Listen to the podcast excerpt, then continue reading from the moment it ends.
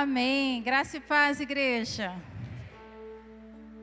Não sei, vocês que escolhem qual que é o microfone mais potente, qual que é o melhor, Noro? Esse mesmo? Então, simbora nesse mesmo. Abra sua Bíblia lá em Isaías 9, estamos todos decorados. Ah, Lana. Lana, Lana, você me deu um presente, Lana, que o Felipe está amando. A Nina, a cachorrinha. Como diz Fernanda, a vida estava muito pacata em casa sem a Nina. Isaías 9.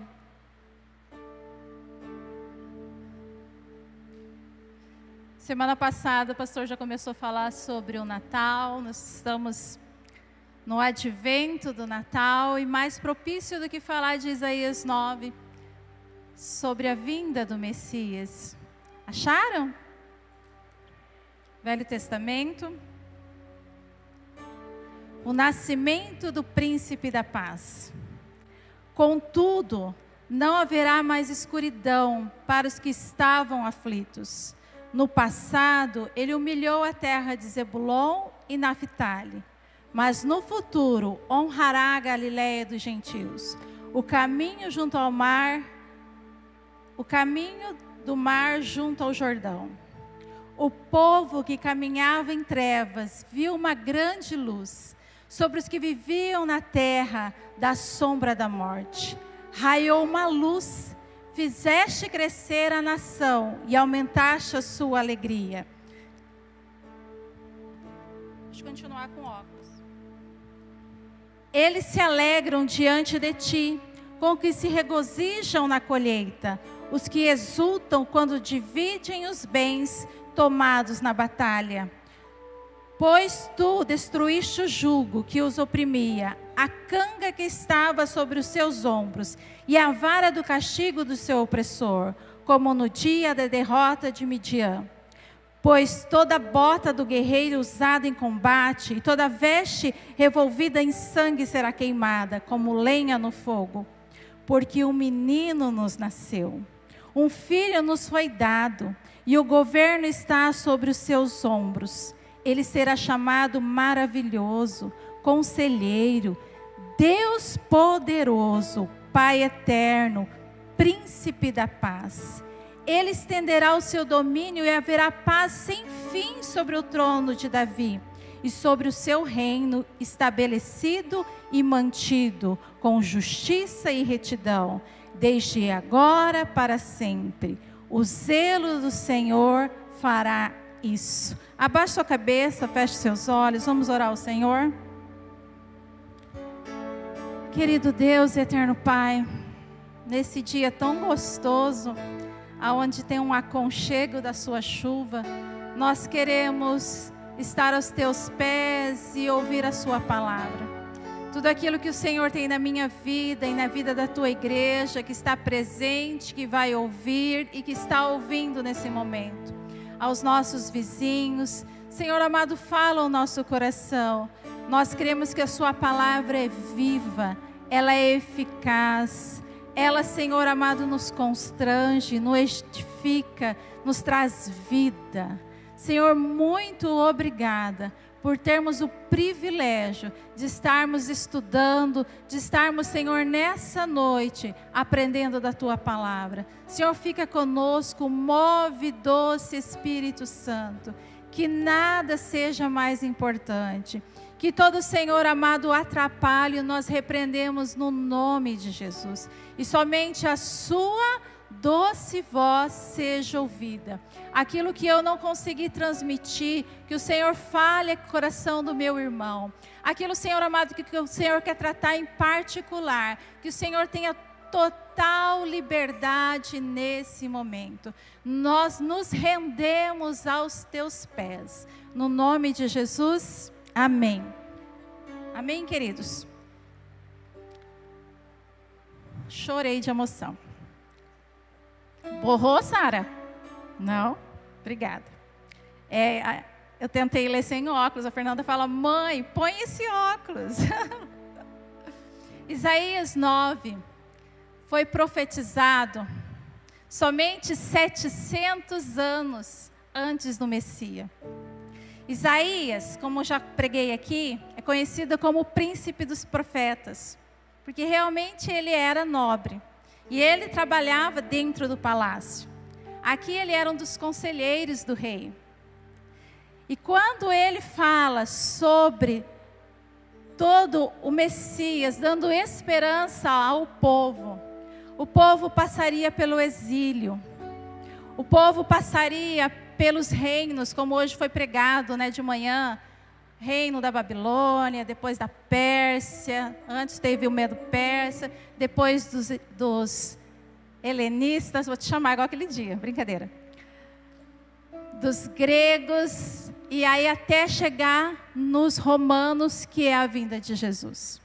Então, quando ele fala sobre isso, que o povo estava aflito na escuridão. Ele vê que haveria um tempo que ia passar, mas que lá na frente a luz chegaria ao mundo. Quando tudo estivesse arrumado para a plenitude dos tempos, o Messias viria. E ele dá essa palavra de ânimo ao povo de Judá, que estava vivendo em corrupção, que estavam vivendo em desobediência ao Senhor. Queridos, nada é novo debaixo do céu, já dizia Eclesiastes. Isaías, se você volta um pouquinho, ele vai dizer que as pessoas trocavam o certo pelo errado e o errado pelo certo. Não tem nada novo debaixo do céu. Pecado continua sendo pecado de geração a geração. E quando ele vai falar sobre o nosso Messias, e é muito lindo que a gente conhece esse versículo de Isaías é, 9, 6, ele fala: Um menino nos deu, de toda arrogância e prepotência, que as pessoas se achavam grande, que os reis se achavam grande. Uzias tinha acabado de morrer e era um rei colocado como poderoso. Deus daria a solução um simples menino, uma criança que viria e traria consigo a paz, a esperança, a luz do mundo. E quando isso se cumpre, 700 anos depois, na vida de Jesus, nós vemos que ele diz que esse menino, ele teria o governo sobre os seus ombros. E ele dá as atribuições de uma forma que não tinha explicação. Ele seria chamado de maravilhoso conselheiro. Quando você vê Jesus ali em Lucas, Lucas ele é mais detalhista, né, sobre a, a tem um ventilador aqui que a gente tem que desligar aqui. Inimigo das páginas flutuantes. Em Lucas 2, quando ele vai falar sobre a vinda do Messias, ele vai falar sobre isso, ele vai falar sobre Jesus, o maravilhoso, o conselheiro. Vai dizer que toda aquela parte que a gente já conhece, linda do nascimento de Jesus. E aí no verso de Lucas 2, 40, ele vai dizer que o menino, crescia e se fortalecia, enchendo de sabedoria, e a graça de Deus estava sobre ele. O nosso maravilhoso conselheiro. Mais para frente, quando nós vamos ver Jesus no templo aos 12 anos, discutindo, ensinando, no verso 47 do mesmo texto, vai dizer que todos ouviam e ficavam maravilhados com o seu entendimento e com as suas respostas.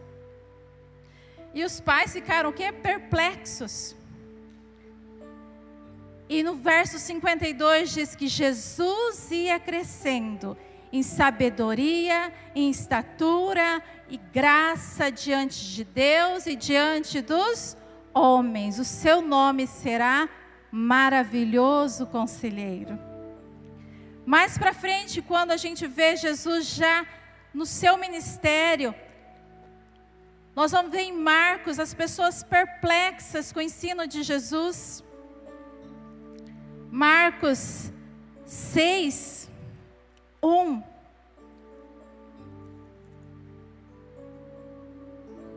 Jesus saiu dali e foi para a sua cidade, acompanhado dos seus discípulos.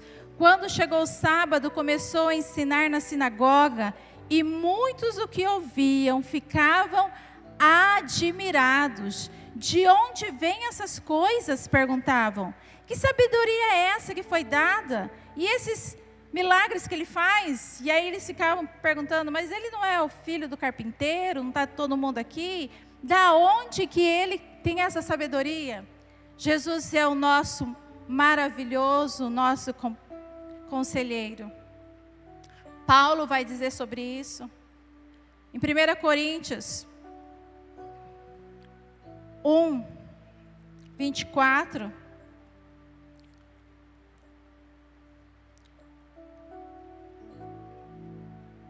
Mas para os que foram chamados, tanto judeus como grego, Cristo é o poder de Deus e a sabedoria de Deus. Quando você vai olhar o ministério de Jesus, e eu amo ler os evangelhos, porque você vê com sabedoria e com discernimento, Jesus saía de cada história, de cada cilada que colocavam para ele. Quando chegaram e trouxeram aquela mulher pega no ato de adultério, era uma pegadinha. Na verdade, ela é uma armadilha para a vida de Jesus. Porque se ele falasse mata, ele, ele ia contra os romanos, porque só os romanos poderiam matar, tirar a vida ali. Se ele falasse não mata, ele ia contra a lei de Moisés, embora o homem não estava junto ali. Vamos ver como ele vai sair. Queridos, quantas vezes eu peço para o Senhor, Senhor, eu preciso da sua sabedoria, do seu discernimento, porque todos os dias a gente é lançado como ovelha matadouro. Todos os dias a gente tem que saber sair de situações que o inimigo lança como armadilha. E eu fico maravilhada quando Jesus fala assim: ok, Aquele que não tiver pecado, lance a primeira pedra. Ele é um maravilhoso conselheiro. Você precisa de algum conselho na sua vida? Está numa situação difícil que você não sabe decidir? Vem para Jesus. Vem para as suas escrituras. Vem para os seus ensinos. Começa ali, Mateus, lendo os, os discursos de Jesus e você fica maravilhado porque era revolucionário o que ele falava. Ele fazia o povo pensar, e hoje ele faz também. E ali, do maior ao menor, foram embora porque todos tinham pecado. Quando levaram para Jesus e perguntaram se era certo pagar o imposto a César, o que ele disse? Eles falaram: agora vamos pegar ele. E ele tranquilamente diz o quê? De quem é essa cara? De César. Ok, então dê a César o que é de César, mas a Deus o que é de Deus. Busque na palavra os conselhos de Jesus. Busque o que ele tem para a sua vida. Faça e viva essa revolução chamada Evangelho que ele fala que a gente tem que ser acima dos escribas, dos fariseus, do mundo do ímpio. Ele fala: ok, você quer amar só quem te ama? Todo mundo faz isso. Você tem que amar aquele que te persegue. Ok, alguém te pede para andar uma milha? Você acha que você está fazendo muito? Anda duas. Alguém te pede uma capa emprestado? Dá para ele. E o mais difícil, que ele fala quando te dá um tapa na cara, você oferece outra face. Pode ser literal ou pode ser de afronta mesmo. Quantas vezes a gente passa por situações assim e a gente precisa recorrer a esse maravilhoso conselheiro? Jesus me dê esse discernimento, essa sabedoria para eu sair dessas situações todos os dias. A palavra de Deus vai dizer que ele é o quê? Deus forte, né? Maravilhoso conselheiro, Deus forte. E aqui a gente entra na parte espiritual, porque Jesus foi gerado pelo Espírito Santo. Você crê nisso? Crê nisso? Lucas vai dizer sobre isso. Lucas 1.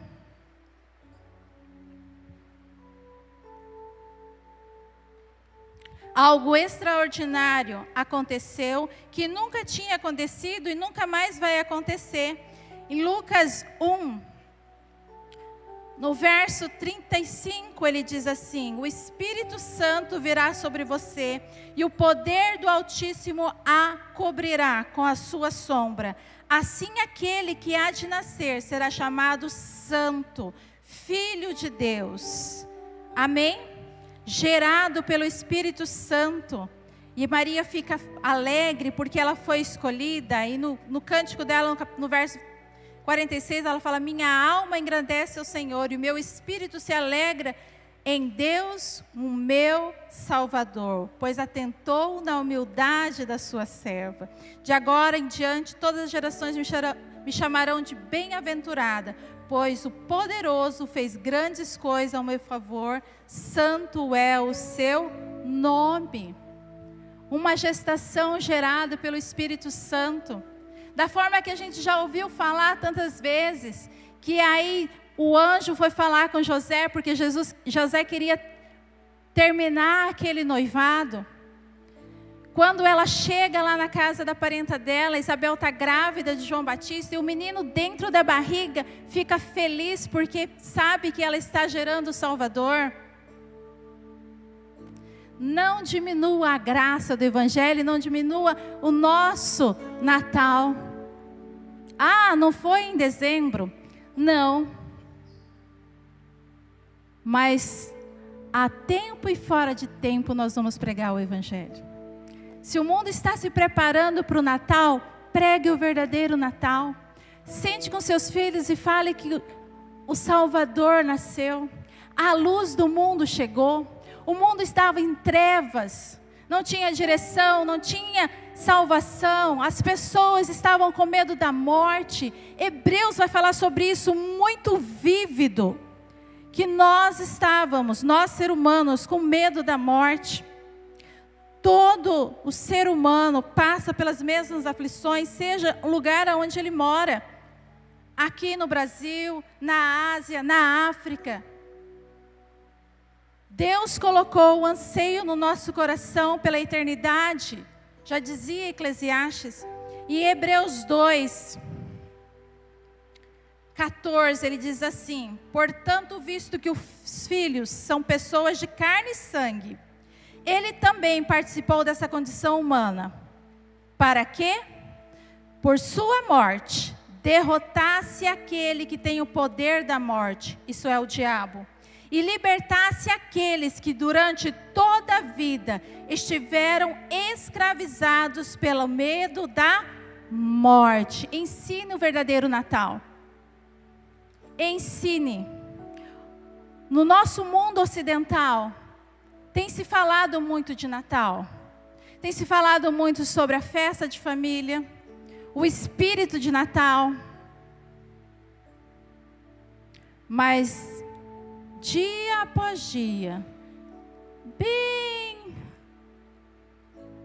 digamos assim, lento ou quase invisível, vão se tirando o nome de Jesus.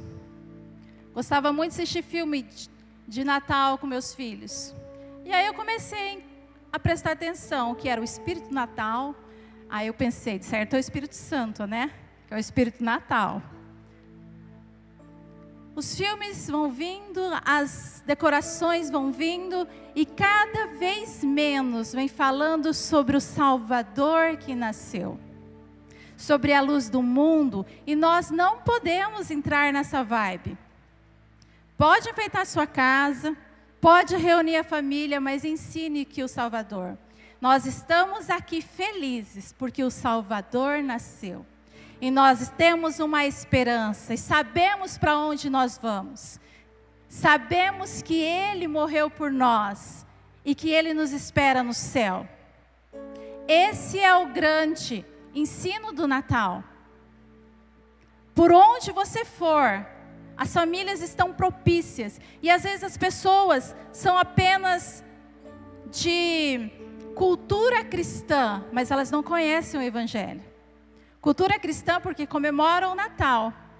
Mas aí então, é, eu enfeito minha casa, eu compro presentes, eu, eu faço a ceia, mas o significado real eu não sei. Ninguém me contou. Eu sei que aquele Jesus pode ter nascido, mas ele não é real na minha vida ainda. E esse é o momento propício de nós falarmos sobre o nascimento. Esse príncipe da paz que veio, esse conselheiro, esse Deus forte. Jesus é Deus. Nós cremos nisso. Essa é a nossa doutrina. Nós cremos que o Deus se fez carne e habitou entre nós. João vai dizer sobre isso. Nós cremos que Hebreus vai dizer um, que ele é a expressão exata. Há muito tempo Deus falou de muitas vezes e de várias maneiras os nossos antepassados, por meio dos profetas, mas nesses últimos dias, falou-nos por meio do seu Filho, que constitui o herdeiro de todas as coisas, por meio de quem fez o universo. O Filho é resplendor da glória de Deus, é a expressão exata do seu ser, sustentando todas as coisas por Sua palavra poderosa. E o texto vai continuar falando sobre o reino, o reino eterno. Mas um texto que me chama muito a atenção é de Colossenses 1.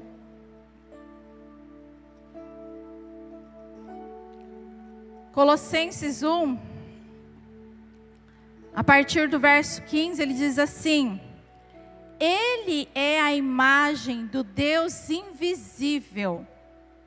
Ele não está falando só como eu e você somos a imagem e semelhança de Deus fisicamente. Ele está falando que Jesus é a imagem do Deus invisível. Através de Jesus nós tivemos uma visão do nosso Deus, o primogênito sobre toda a criação. Pois nele foram criadas todas as coisas, no céu, na terra, as visíveis e as invisíveis, sejam tronos, soberanias, poderes e autoridade. Todas as coisas foram criadas por Ele e para Ele. Jesus já existia antes? Sim. Ele é antes de todas as coisas e nele tudo subsiste. Ele é o cabeça do corpo da igreja. O Verbo se fez carne e habitou entre nós e vimos a sua glória. O Deus forte Cantamos vários hinos aqui sobre o Deus forte. O Deus ali dos evangelhos. O Deus que morreu e ressuscitou.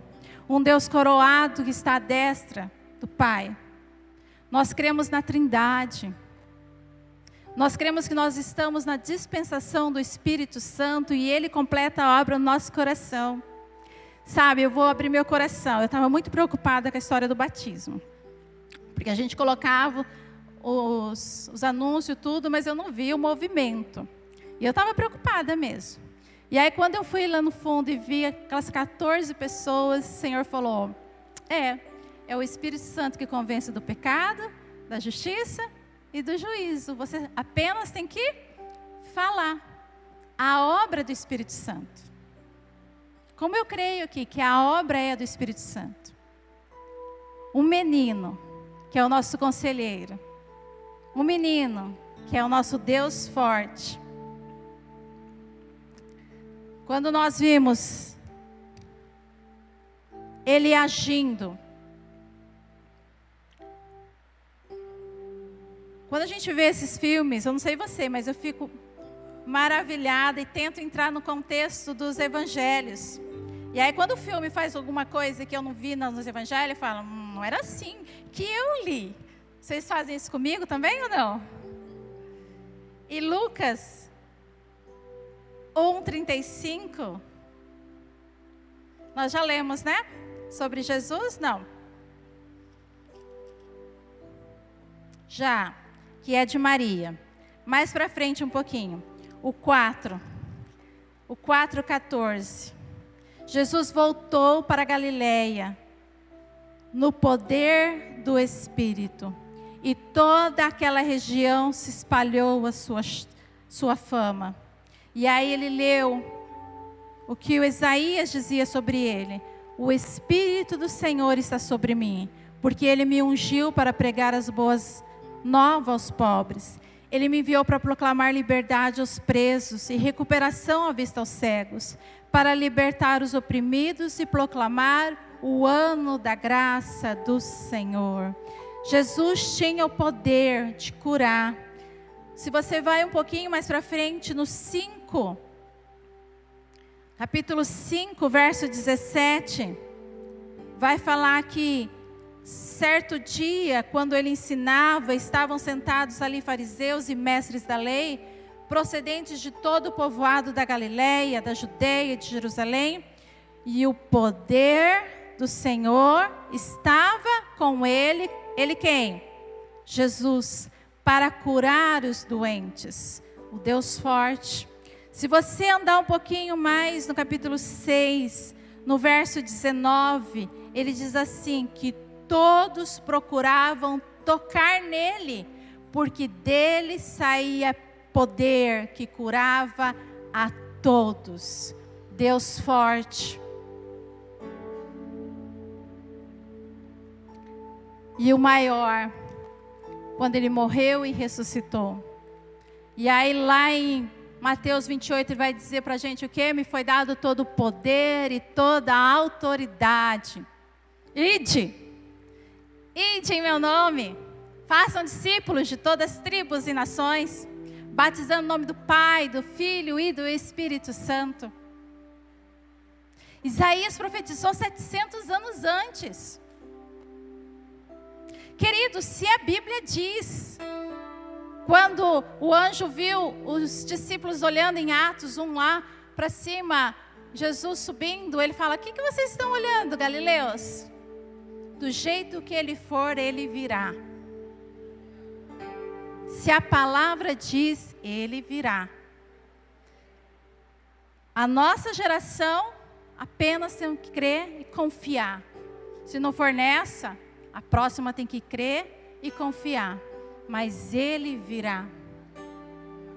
Quando nós vemos as profecias se realizando tantos anos depois, e ainda eu fico cético que vão se realizar o que a palavra diz ao meu e ao seu respeito, é porque a gente fica naquele versículo que a gente não conhece as escrituras e nem o poder de Deus. Leia. Pega para você conhecer esse Jesus maravilhoso. Leia os evangelhos. Leia da onde vai falar sobre Jesus, o seu poder. Não diminua. E aí ele é o que? Maravilhoso conselheiro, Deus forte. E ele é o que? Pai da eternidade. O Messias é o Pai da eternidade. Mateus 19.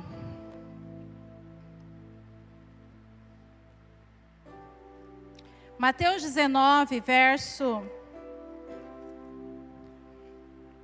Acharam Mateus 19, 29.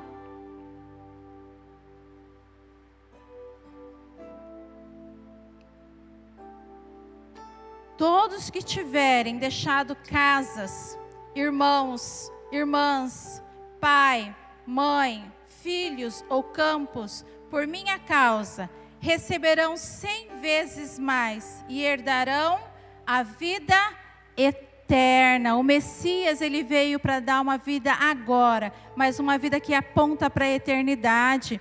João vai falar sobre isso, né? Que ele fala: Eu irei, vou preparar morada para vocês.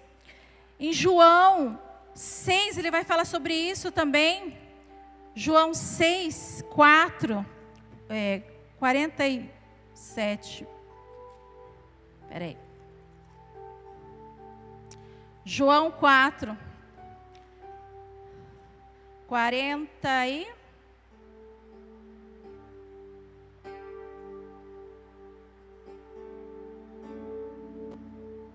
Sete mesmo. É que eu estou no. Não, João 6, 47. Por isso que eu estou no 4. Asseguro que aquele que crê tem a vida eterna. O que é vida eterna, queridos? Você vive mil anos, acabou? Hein? Não?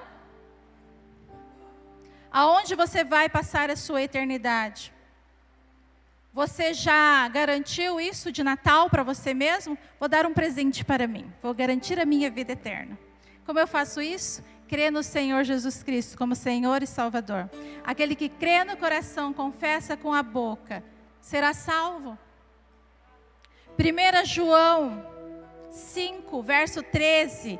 Escrevi essas coisas a vocês que creem no nome do Filho de Deus, para que vocês saibam que têm a vida eterna. Lá no 20, sabemos também que o Filho de Deus veio para dar, nos deu entendimento, para que conheçamos aquele que é verdadeiro e nós estamos naquele que é verdadeiro, em seu Filho, Jesus Cristo. Esse é o verdadeiro Deus e a vida eterna. Aonde você vai passar a sua eternidade? Você tem certeza da salvação? Se você morrer hoje, você vai com Deus para o céu? São perguntas simples que a gente faz para as crianças. Mas o adulto precisa também resolver a sua vida. O jovem, as crianças, os adolescentes. Muito mais do que falar da palavra de Deus. Eu gostaria que você tivesse, ou eu também na minha casa, a cultura da Bíblia. Ou, para quem é mais moderninho, a cosmovisão bíblica eu ensinar sobre a palavra de Deus no dia a dia, como Deuteronômio vai me ensinar. Eu não só falar assim, é isso, meu filho, é isso, meu filho. Não. É no dia a dia explicar. Olha que Deus poderoso. Que Deus maravilhoso. Aquele Jesus que está sempre contigo, meu filho. Está precisando de alguma coisa? Vamos orar. Você já teve uma experiência com Cristo? Para que nós não possamos falar igual o pastor Paulo, que eu ganho o mundo e perca a minha alma, a minha vida. Queridos, tão certo como o ar que eu respiro, se você passar a visão da Bíblia, a cultura da Bíblia, no sentido da doutrina do Senhor, seu filho pode viver em qualquer ambiente, isso vai estar arraigado no coração, porque ele vai compreender o certo. E as coisas só vão passando. Como muitas vezes a gente teve que estudar filosofia, um monte de ia, e eu só estudava porque eu queria, tinha que passar, né? Passava e sucesso. Para frente. Porque a palavra de Deus estava no meu coração. É isso que a gente tem que ensinar. Só. Ele é o Pai da eternidade. E Ele é o príncipe da paz. Foi cantado hoje aqui. O nosso shalom. Não há paz que o mundo dá, porque há uma paz que o mundo pode dar, que é, que é a ausência da guerra. Todo mundo fala essa frase. Que tem a paz do mundo, mas é a ausência da guerra, né? E essa paz que Jesus nos dá na alma, ela é independente da situação. É a paz que Filipenses vai me dizer que ela vai guardar o meu coração e minha mente. É aquele pedacinho que está faltando no meu coração e eu estou segura nele. Mesmo que as coisas hoje eu não vejo que estão dando certo, mas eu creio.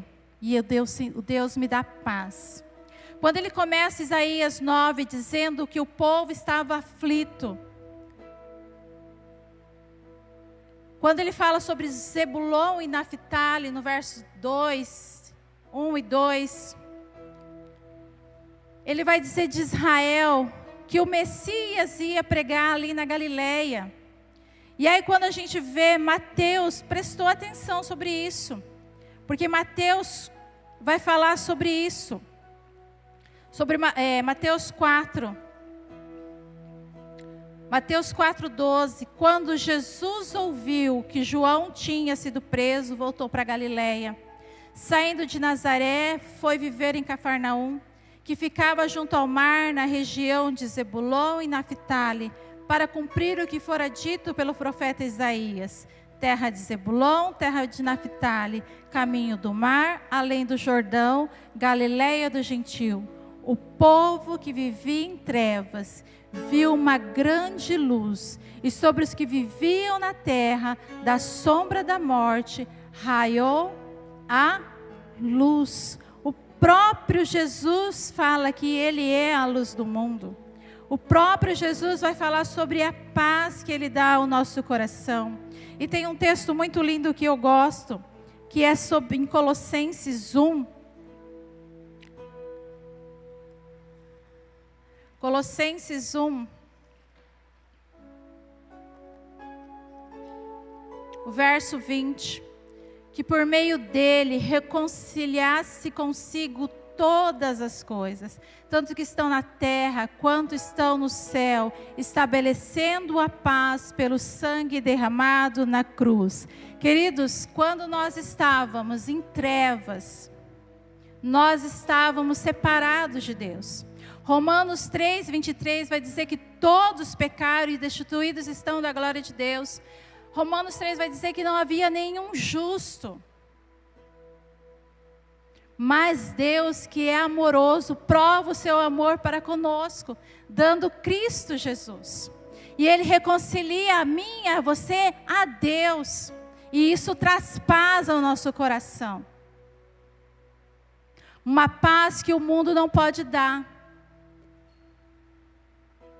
Ele é o nosso príncipe da paz. Quando nós falamos sobre paz, ele vai dizer lá né, em João, e o pessoal ficou todo alvoroçado, quando ele fala, Eu sou a luz do mundo. A gente vai assistindo essas séries de Jesus e a gente fala, realmente era difícil, porque eles viviam na época do Império Romano, muito, tudo muito aflorado, fariseus, saduceus, e de repente um homem surge e diz que ele é o Messias, ele é a luz do mundo. Às vezes, se você vai vendo as séries que está na moda, você realmente vai entendendo como era difícil. Mas tudo tem que passar pelo olho da fé. Jesus, Deus, ele foi criterioso. Profecia por profecia foi se cumprindo. Quando você vai vendo os evangelhos, ele fala para que se cumprisse o que foi dito. Ele nasceu em Belém para que fosse cumprido a profecia. Ele era da da tribo de Judá, tanto por pai e mãe, porque ia ser da, da família de Davi, para cumprir a profecia. Para que eles não pudessem ter dúvida nenhuma da linhagem do Messias. Mateus, que a gente às vezes não gosta de ler aquela genealogia, é para explicar da onde Jesus veio. Mas mesmo assim, alguns os rejeitaram. E quando ele vai falar que ele é a luz do mundo, em João 14, Na verdade, João 14 é a paz, né? Deixa-me a paz que o Wesley leu hoje. A luz do mundo é João 8,12. Só um pouquinho para trás.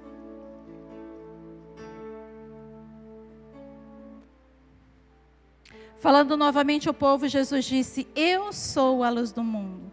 Quem me segue nunca andará em trevas, mas terá a luz do mundo, uma luz espiritual, aonde o maligno não pode te tocar.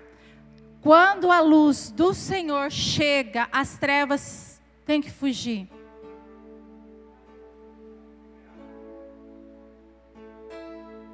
É tempo de celebrar a luz do mundo.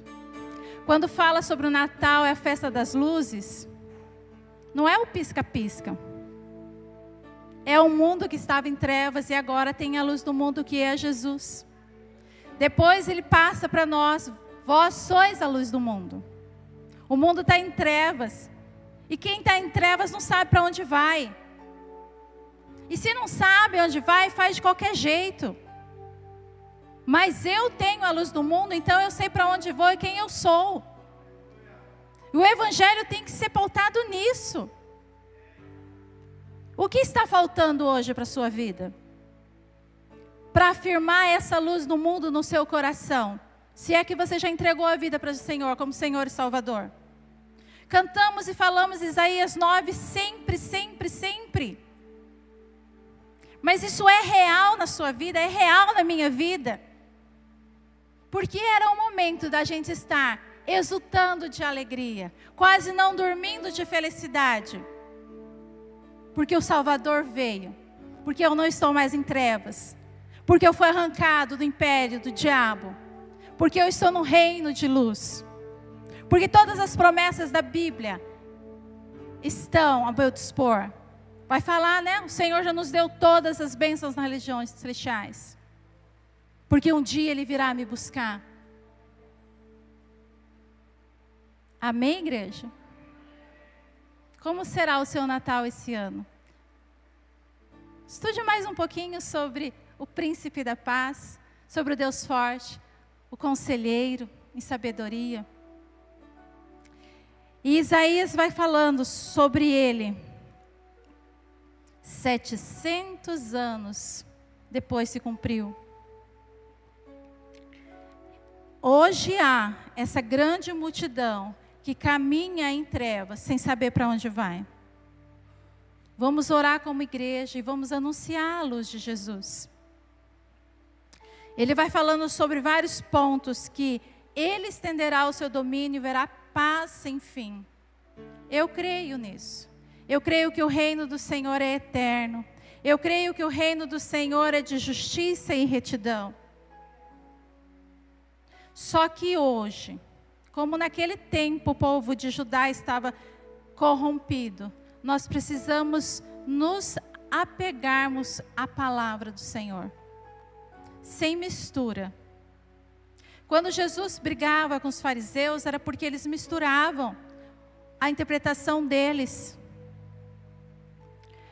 Eles diziam assim: a lei dizia, se você desobedecer pai e mãe, você vai ser apedrejado. Eles diziam: não, só dá um sacrifíciozinho, tá tudo bem. Quantos mandamentos do Senhor nós temos adaptado em nossa vida? Quando Ele fala sobre a gente não fazer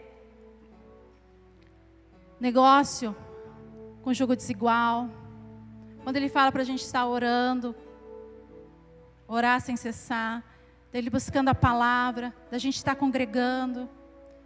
Quantos nós temos interpretado a nossa maneira? A Bíblia não é para se ajustar à minha vida, sou eu que preciso me ajustar a ela.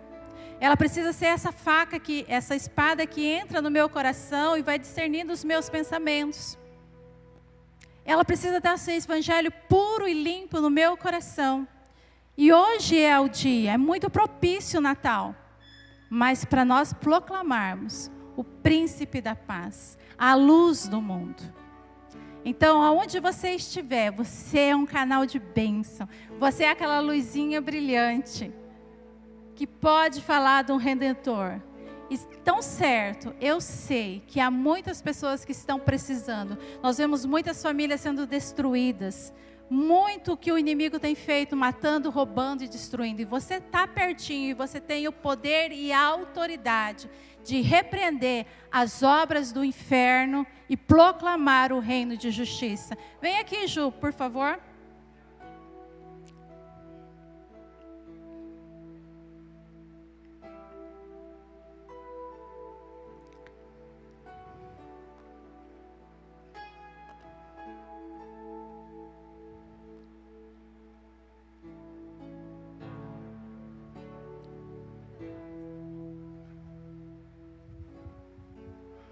Aleluia.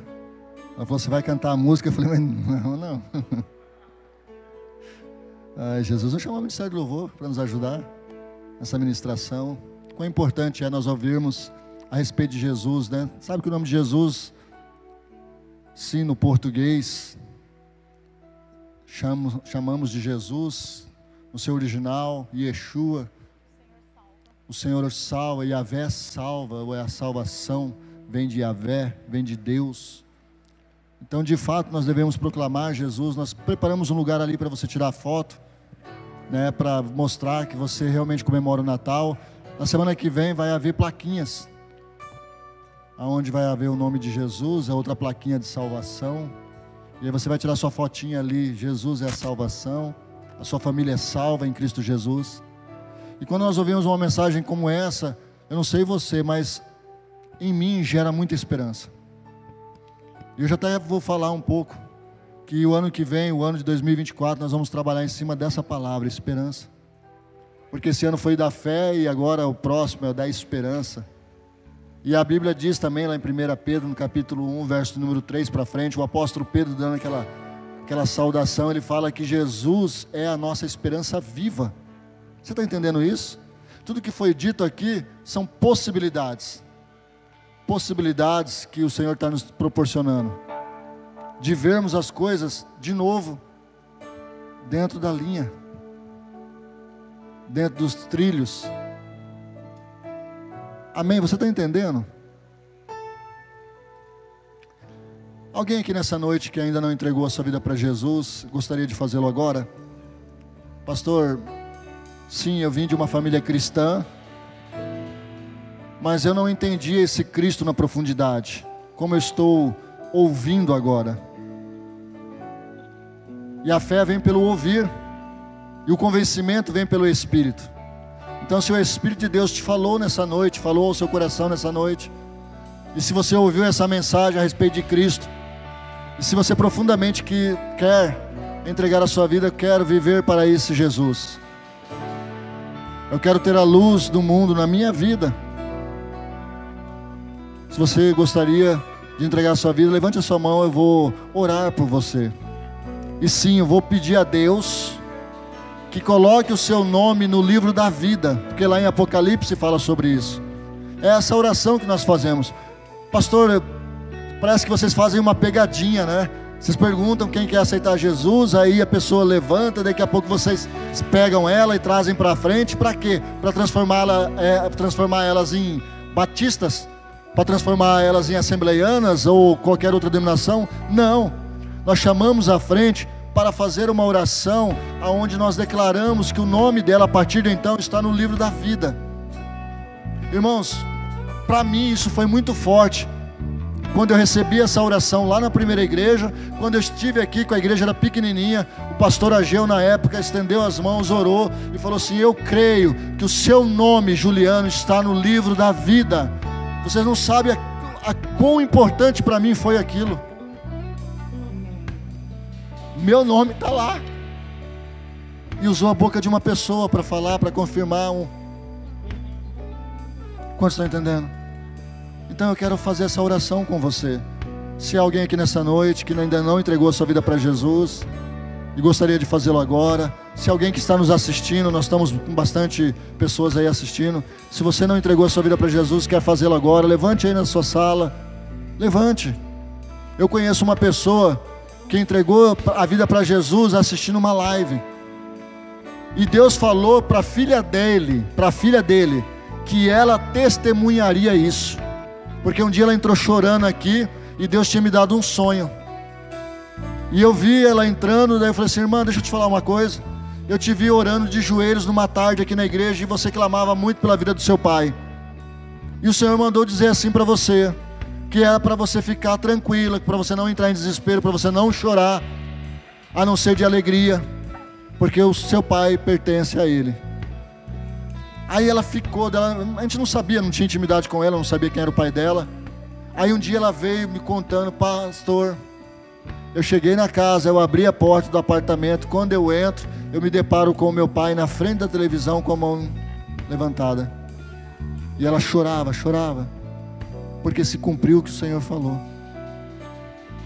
Se você está aqui nessa noite é porque está se cumprindo o que o Senhor está falando nessa palavra.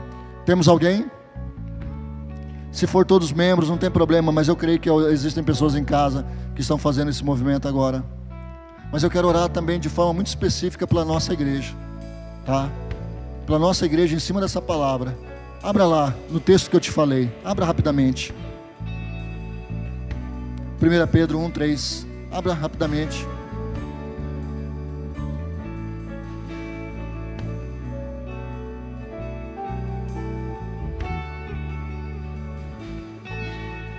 Abriram? Claro que é uma saudação do apóstolo Pedro, mas dizendo assim: Bendito seja Deus e Pai do nosso Senhor Jesus Cristo, conforme a sua grande misericórdia, ele nos regenerou, algumas traduções dizem, ele nos gerou para uma esperança viva, para uma esperança viva. É a mesma esperança que Abraão foi assistido.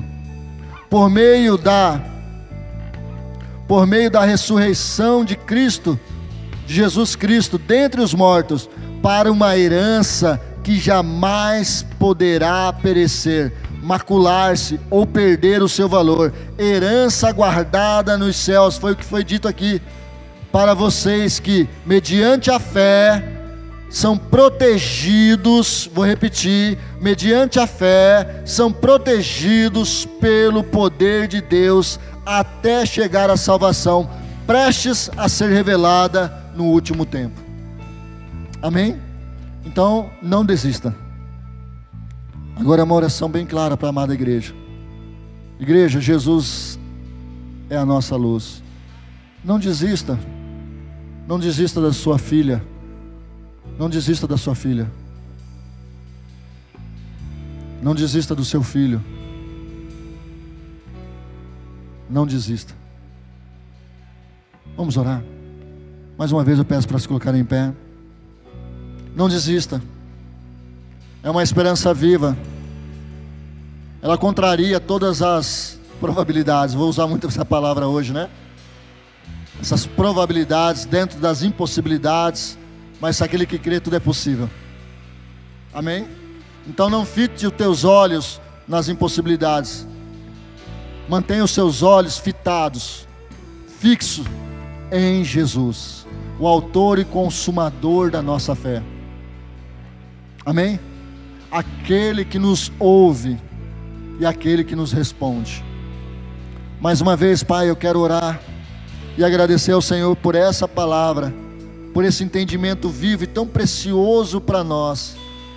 Senhor, muitas vezes deixamos de lado o falar de Jesus o falar das verdades do Senhor, o falar dessas promessas maravilhosas, o falar, ó Deus, da comunhão que temos contigo, o falar do véu que se rasgou de cima para baixo, o falar, ó Deus, que hoje a minha identidade. É como filho, que a nossa identidade como igreja já está lá no livro da vida, a eternidade nos espera, a promoção um dia chegará, o Senhor virá buscar a sua igreja. Pai, eu creio, tão certo como o ar que eu respiro. O Senhor é o mesmo ontem, hoje e será eternamente. Pai, tem muitos aqui nessa noite que já deixaram de viver essa esperança viva, que já entregaram os pontos, que já disseram: deixa levar, deixa isso acontecer. Pai, eu te peço que esse irmão, que essa irmã novamente tenha sua fé restaurada tenha plena convicção, ó Deus, que desde a primeira oração, desde a primeira lágrima que foi derramada, Senhor, eu creio, haverá o dia da glória, haverá o dia, Deus, aonde esse filho vai poder abraçar a sua família, onde esses pais vão acolher novamente essa que está chegando, e assim restaurar no seio do Senhor. Pai, eu creio, Pai, mais uma vez, eu creio, Jesus. Tão certo como o ar que eu respiro, principalmente, ó Deus, a intimidade com o Senhor, aquele tempo gostoso que tínhamos, onde nós falávamos do Senhor com convicção, com propriedade. com vivência, Deus. Oh, Pai, traga vivência para o meio da sua igreja.